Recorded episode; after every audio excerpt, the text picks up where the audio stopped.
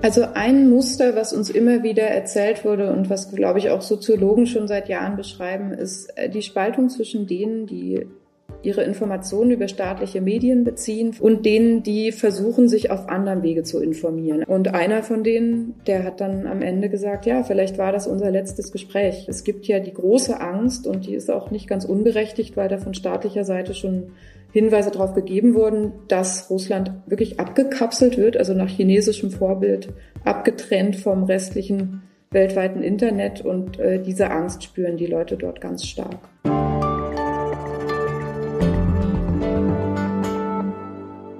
Genau vier Wochen, so lange führt der russische Präsident Wladimir Putin jetzt schon seinen brutalen Krieg gegen die Ukraine. Und eine der großen Fragen, die mich persönlich, aber auch viele Kolleginnen und Kollegen und Menschen umtreibt, ist, was denken die Russinnen und Russen eigentlich über diesen Krieg? Die Arbeit von unabhängigen Medien in Russland ist ja seit dem Krieg noch mal massiver eingeschränkt worden. Journalistinnen und Journalisten im Land werden bedroht, Demonstrantinnen festgenommen. Es ist im Moment brandgefährlich, in diesen Tagen seine Meinung zu sagen. Wie kann man da überhaupt rausfinden, was die Menschen denken? Davon erzählen wird uns in diesem Podcast meine Kollegin Katharina Lobenstein. Sie ist Redakteurin im Ressort Dossier der Zeit. Und jetzt hier erstmal herzlich willkommen, Katharina. Hallo, Sarah. Und auch nochmal herzlich willkommen an alle, die uns zuhören zum Podcast Hinter der Geschichte. Das ist der Podcast der Freunde und Freundinnen der Zeit. Ich bin Sarah Schaschek. Ich bin Redakteurin beim Kindermagazin Zeit Leo. Und ich will heute mit Ihnen gemeinsam wieder hinter die Kulissen des Geschehens hier schauen. Das heißt, auf eine besonders spannende Recherche. Katharina, ihr im Dossier habt versucht, für die aktuelle Ausgabe und Titelgeschichte mit Menschen in Russland zu sprechen, und zwar mit ganz gewöhnlichen, wie ihr schreibt. Ihr, das war ein ganzes Autorinnen- und Autorenteam. Erzähl doch mal von der Person, mit der du gesprochen hast. Wer war das? Ich habe mit zwei Personen gesprochen, mit zwei Frauen, die heißen in unserem Text Julia und Tatjana. Tatjana ist eine Professorin aus Moskau mit einer sehr interessanten Geschichte. Die hat nämlich eine ukrainische Familie. Also die Familie väterlicherseits stammt aus der Ukraine. Sie hat dort Verwandte. Und als ich sie gefragt habe, wie sie von diesem Krieg erfahren hat, das haben wir alle Gesprächspartner gefragt, hat sie gesagt, ja, ich habe morgens einen Anruf bekommen äh, von meiner Tante und die hat gesagt, Tatjana, was ist los? Ihr bombardiert uns. Und diese Geschichten sind nicht singulär. Es gibt sehr, sehr viele Russen und Russinnen, die Familie haben, die enge Freunde haben, die Verbindungen haben in die Ukraine. Und ähm, ja, dafür steht diese Frau so ein bisschen. Und ja. Ich würde ganz gerne noch mal kurz bei Tatjana bleiben. Kannst du uns ein bisschen erzählen? Sie taucht ja jetzt mehrfach auf. Ihr erzählt ja so die Geschichten mehrerer Menschen, so gestückelt über die große Geschichte hinweg. Erzähl doch mal ein bisschen von Tatjana. Also die ist aufgewacht, die hat diese Familie.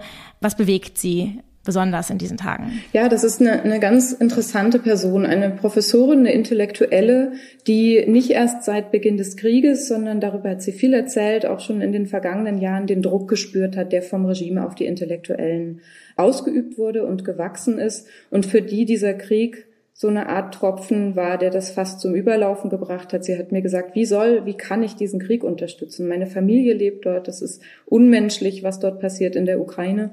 Und sie hat wenige Tage nach Beginn des Krieges gekündigt, ist zu ihrem Unichef gegangen und hat gesagt, ich kann das nicht mehr, ich kann nicht mehr für diese Uni, ich kann nicht mehr für dieses Land arbeiten und hat dann was getan, was nur noch ganz wenigen Privilegierten wie ihr möglich ist. Äh, sie ist geflohen. Sie hat noch ein Schengen-Visum, weil sie als Forscherin, wie das oft in der Wissenschaft Gesellschaft ist, international vernetzt ist, Kollegen hatte, dieses Visum besaß und ist dann äh, nach Finnland geflohen. Und was ich sehr eindrucksvoll fand, äh, Sie ist eine sehr genaue Beobachterin des Umfelds, in dem sie lebt. Sie kommt aus Moskau und sie hat zum einen erzählt, wie überall in der Stadt dieses Z auftauchte, also dieses Symbol, von dem wir ja hier auch in Deutschland viel hören, was auf den Panzern der Russen zu sehen ist, aber jetzt immer mehr zu so einer Art Symbol geworden ist für die Unterstützer Putins. Und sie sagte dann, dieses Z ist also auf jeder Häuserwand, auf jeder, jeder Werbetafel zu sehen, oder nicht jeder Werbetafel, aber eben auf vielen. Und sie sagte, ich mich erinnert das eigentlich nur an eins, nämlich an Faschismus. Und sie sagte wörtlich, dieses Z ist unser Hakenkreuz. Und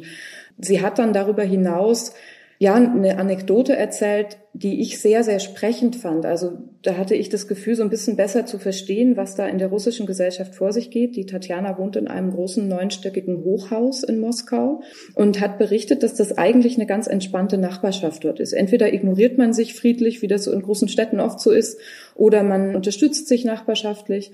Und äh, diese Nachbarn haben eine WhatsApp-Gruppe. Und in dieser WhatsApp-Gruppe ist zu Friedenszeiten diskutiert worden, was man eben so diskutiert. Ne? Wer macht die Müllabfuhr? Äh, was ist mit den Nebenkostenabrechnungen? Und wer hat wieder was in den Auf äh, Aufzug geschmiert? Die haben offenbar so einen Aufzug, in dem es immer Schmierereien gibt. Und sie erzählte dann, wie von Tag eins dieses Krieges an die Meinungen über diesen Krieg in diesem Aufzug, äh, in diesen Aufzugkritzeleien zu sehen waren. Also jemand schrieb Nein zum Krieg, am nächsten Tag strich das jemand durch, strich, schrieb hin Ja zum Krieg. Und irgendwann artete das völlig aus, erzählt sie, und die haben sich dann da rüde beschimpft, also äh, Arschloch, äh, sterbt ihr Huren, stand dann irgendwann nur noch auf dieser Aufzugwand. Und sie sagte, das ist für sie so im ganz Kleinen ein Sinnbild dafür, wie diese Gesellschaft auch zerrissen wird durch den Krieg, weil es eben Leute gibt, die flammende Unterstützer Putins sind. Auch die kommen bei uns im Text zu Wort. Aber eben auch Menschen wie Sie, die im Grunde genommen sich schämen für diesen Krieg, die mit diesem Land gar nichts mehr anfangen können und einfach nur noch weg wollen. Und wenn Sie das große Glück haben, wie Sie, ein Visum zu haben, das dann auch tun. Ich würde auf diese Spaltung gleich ganz gerne nochmal äh, etwas äh, ausführlicher eingehen. Trotzdem nochmal zurück zu der Tatjana. In welchem Moment hast du sie denn jetzt gesprochen? Ich habe mit ihr vor gar nicht allzu langer Zeit gesprochen. Das war, ich muss mal überlegen, äh, am letzten Donnerstag, glaube ich, also vor knapp einer Woche. Da war sie schon geflohen. Sie war also in Sicherheit. Sie sagte, ich sitze hier in der warmen Wohnung meiner Freunde in Helsinki, die mich netterweise aufgenommen haben. Ihre Familie aus der Ukraine war da schon geflohen. Also sie hat so retrospektiv eigentlich von Tag eins des Krieges bis zu diesem Zeitpunkt mir geschildert, wie sie den Krieg erlebt, wie sie die das Sprechen über den Krieg in Russland erlebt, was ja ein ganz schwieriges Sprechen ist, weil man ja noch nicht mal aussprechen darf, dass es ein Krieg ist. Das spielt auch eine Rolle in unserem Text. Da beschäftigen wir uns viel damit, mit dieser Schwierigkeit. Und ja, also sie, aber sie war sie, noch. Mh. Aber sie war im Grunde jetzt schon selber in Sicherheit, mhm. sagst du. Ist das auch der Grund, warum ihr überhaupt mit ihr sprechen konntet? Oder du jetzt persönlich mit ihr sprechen konntest? Ja, sie ist, sie ist natürlich wie alle unsere Gesprächspartner unter Pseudonym geführt. Das machen wir sehr, sehr selten und nur aus sehr guten Gründen bei uns in der Zeit. In dem Fall erschien es uns nicht nur als sinnvoll, sondern als notwendig und als absolut geboten, um die Menschen ja zu schützen vor äh, Schwierigkeiten, in die sie geraten können, wenn sie sich kritisch äußern.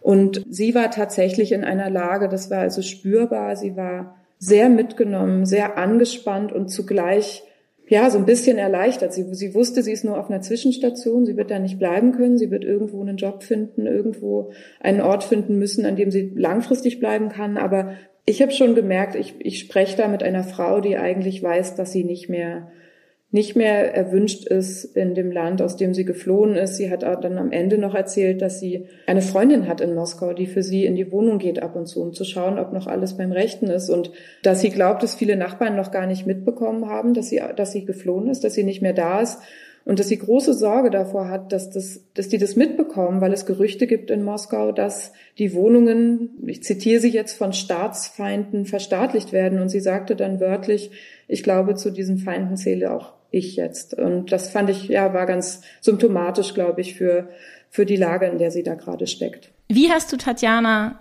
gefunden? Ja, das ist eine sehr gute Frage und auch eine wichtige Frage, die wir versucht haben, transparent zu machen im Text. Wir haben also was wir nicht machen konnten, war uns auf Demoskopen stützen. Das ist ja was, was man oft macht. Man schaut, was sagen denn die Meinungsumfragen und dann versucht man so halbwegs repräsentativ eben ähm, so Stich, kleine Stichpröbchen zu nehmen und, und quasi Menschen rauszusuchen, die vielleicht ja repräsentativ sind für eine Gruppe, die besonders äh, äh stark vertreten ist zum Beispiel.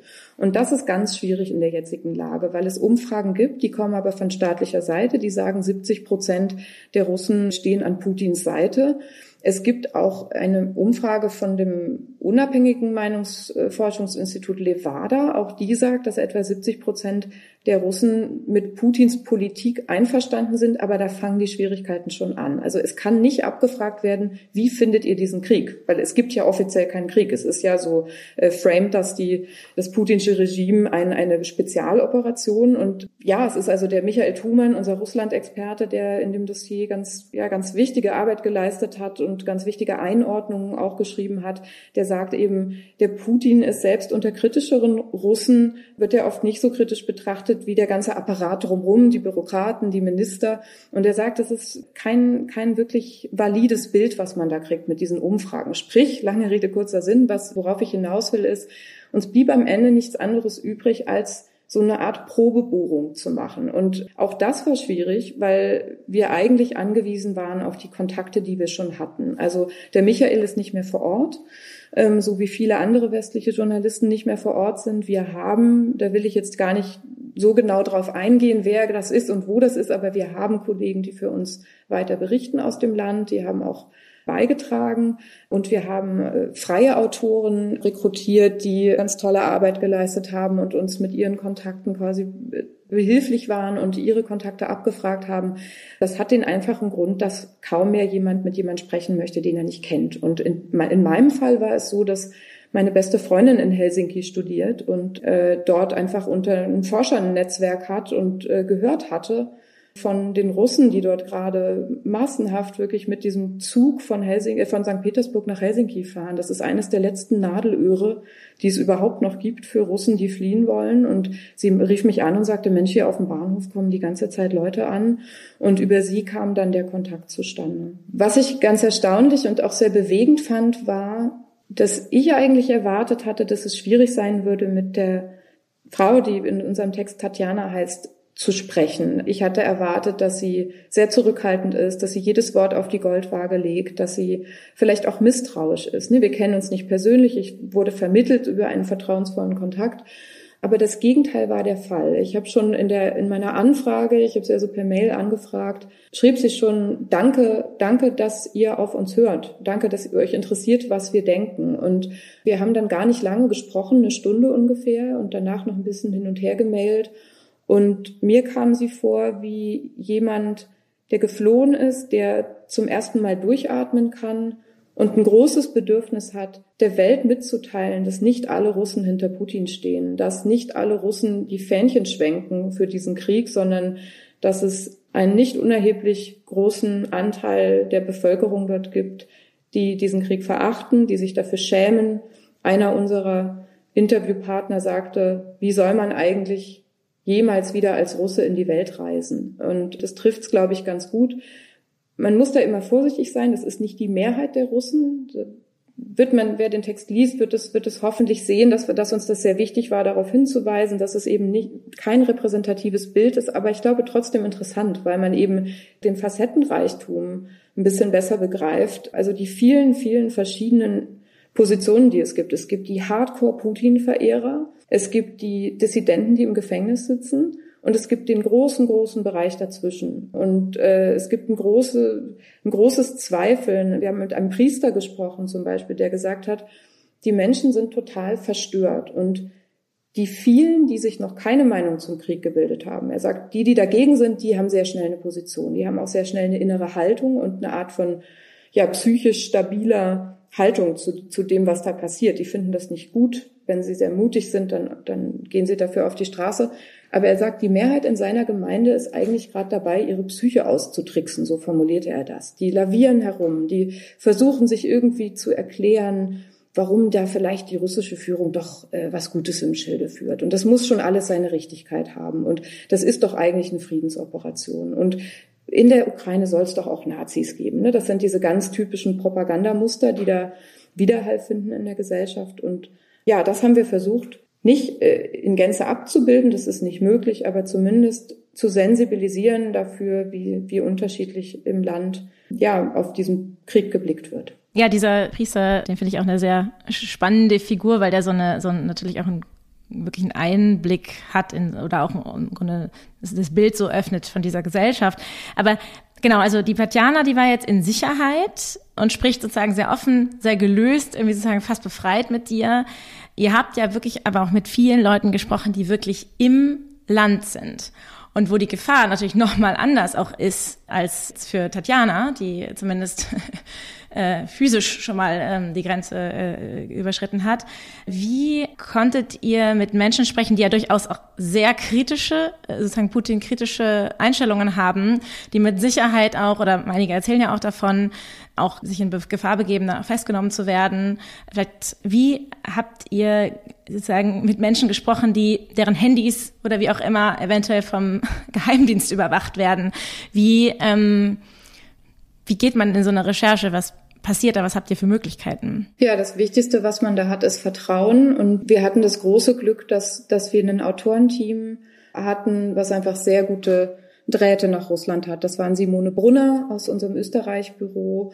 Das war Michael Thumann natürlich, unser Russland-Korrespondent, der ganz, ganz langjähriger, intimer Kenner der russischen Gesellschaft ist. Das waren Arthur Weigand, Valerie Schönjan und Jens Siegert, die als freie Autoren mitgearbeitet haben und die haben erstmal Kontakte angezapft, Bekanntschaften, Freunde, Freunde von Freunden, und das ist, glaube ich, das Wichtigste, was man braucht, Vertrauen. Also das, das Wissen darum, dass der, der da am anderen Ende der Leitung sitzt, nichts Übles im Schilde führt. Das war also die wichtigste Voraussetzung. Und dann der technische Part lief dann eben vor allem über sichere Messenger, also über ähm, Signal, über Telegram. Manche haben auch über WhatsApp kommuniziert, manchen haben wir telefoniert, gemailt, manche persönlich getroffen. Das war ja immer so, wie man es eben am besten geregelt bekommen hat. Und mit einigen haben wir auch über so einen Zeitverlauf gesprochen. Das war ganz interessant. Also relativ früh äh, nach Kriegsbeginn angefangen, Kontakt zu ihnen aufzunehmen. Und dann sieht man auch im Text, dass da bei einen dann doch einigen wirklich so eine Art Entwicklung auch zu sehen ist. Ne? Also einer zum Beispiel, einer der Männer, mit denen wir gesprochen haben, ja, wirkt am Ende einfach völlig niedergeschlagen und ja erschlagen von diesen Ereignissen und sagt, man will einfach gar nicht mehr vor die Tür.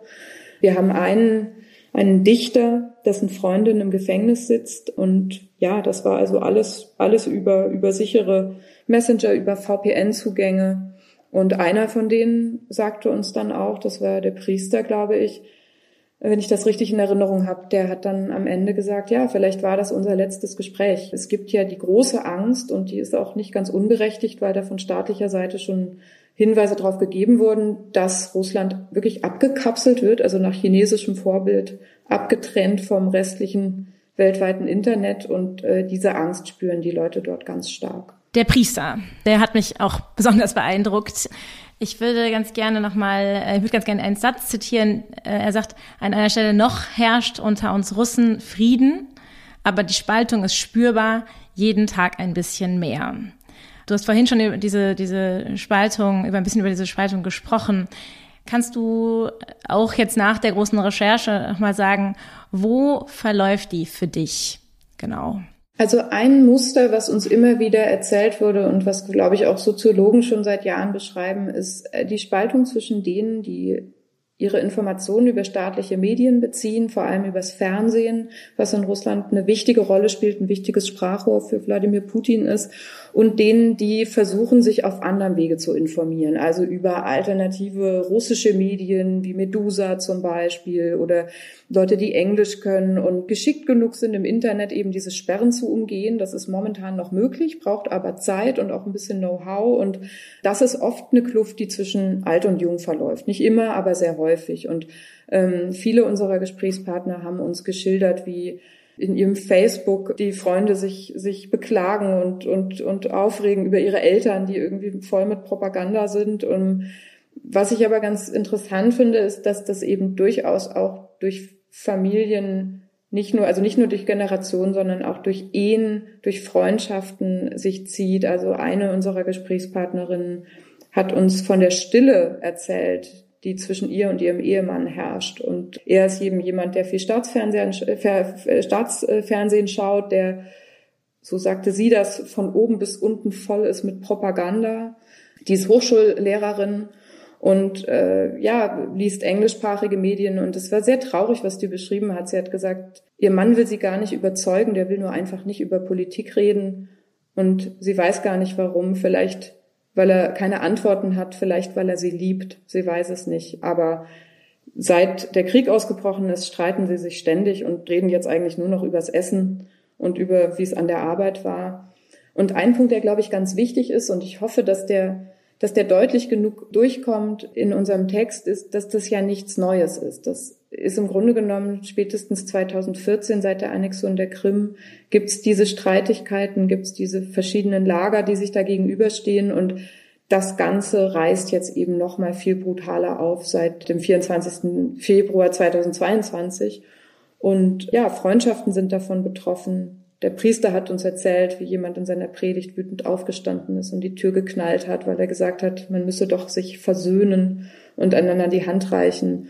Und eine Frau, mit der ich gesprochen habe, eine Soziologin, die hat erzählt von einer Facebook-Freundin, die postet, also sie, diese Soziologin, postet immer so Aufrufe gegen den Krieg. Und eine Freundin aus Schulzeiten, mit der sie auf Facebook noch verbunden ist, die schrieb dann auf ihrem, also postete dann einen Kommentar und schrieb dann Verräter. Was seid ihr für Egoisten, Verräter, dass ihr an die Ukraine denkt und nicht an uns Russen?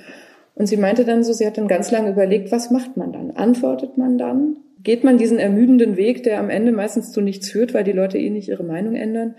Äh, oder ignoriert man es? Und sie hat dann gesagt, sie hat dann beschlossen, dass sie antwortet. Sie hat dann geschrieben, du, wenn, wenn Putin Atomwaffen benutzt, dann ist es egal, ob wir Ukrainer oder Russen sind, dann werden wir alle sterben. Und interessanterweise hat diese Schulfreundin dann gepostet, stimmt, davor habe ich auch Angst.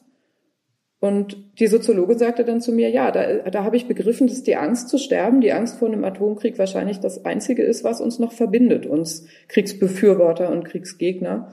Und das war schon eine sehr ernüchternde und ja, sehr, sehr für die russische Gesellschaft äh, extrem schmerzhafte Erkenntnis. Ich würde diese Frage auch gerne einmal an dich weitergeben. Was macht man? Und zwar ist ja, habt ihr ja mit vielen Menschen auch gesprochen. Wir haben jetzt gerade mit sehr vielen sozusagen regimekritischen, über sehr viele regimekritische Menschen gesprochen. Aber ihr habt ja auch die Stimmen in eurer Geschichte, die sozusagen das, was sie im Fernsehen hören, die russische, also sozusagen Propaganda, die von einer Friedensmission in der Ukraine und so weiter spricht, die das auch sozusagen so wiedergeben, als ihre auch und zumindest und als ihre eigene Meinung auch ähm, zeigen ähm, einen Satz äh, darunter, Putin befreit die Menschen, das hat mich mit Stolz erfüllt, sagt eine von den Frauen, mit denen ihr gesprochen habt. Was macht das mit dir? Ihr habt ja mit jetzt auch, wart ja sehr, sehr nah dran an den Menschen, die ja auch also sozusagen euch gegenüber sehr vertrauensselig waren, sehr viel mit euch gesprochen haben. Und dann kommen aber solche Sätze, die im Grunde auch Sprache sozusagen ich will, nicht sagen missbrauchen, aber da wird ja sozusagen das, was wir immer für so wichtig halten, über Dinge zu sprechen und Offenheit, Wahrheit, Klarheit zu sagen, was passiert. Es wird ja sozusagen, da wird ja Sprache genau genutzt, um das genau Gegenteil zu erzielen. Was macht das mit dir? Ja, mit uns hat das erstmal gemacht, mit uns Autoren, dass wir uns gefragt haben, wie weit dürfen wir da gehen? Also äh, die Frau, von der du gerade gesprochen hast, finde ich eigentlich die stärkste Stimme äh, in diesem Dossier, weil es eine Stimme ist, die ich eher selten höre. Ich höre viel von, wenn ich Zeitung lese, wenn, wenn, wenn ich äh, ja, mich informiere über das, was in Russland passier passiert, kriegt man von den harten Kritikern viel mit, denen die inhaftiert werden. Man kriegt, man sieht diese Bilder von den Fähnchen schwenkenden Russen. Aber diese Frau ist echt interessant. Das ist eine Verkäuferin aus Novosibirsk, glaube Ende, Mitte 50 oder so, wenn ich es richtig erinnere.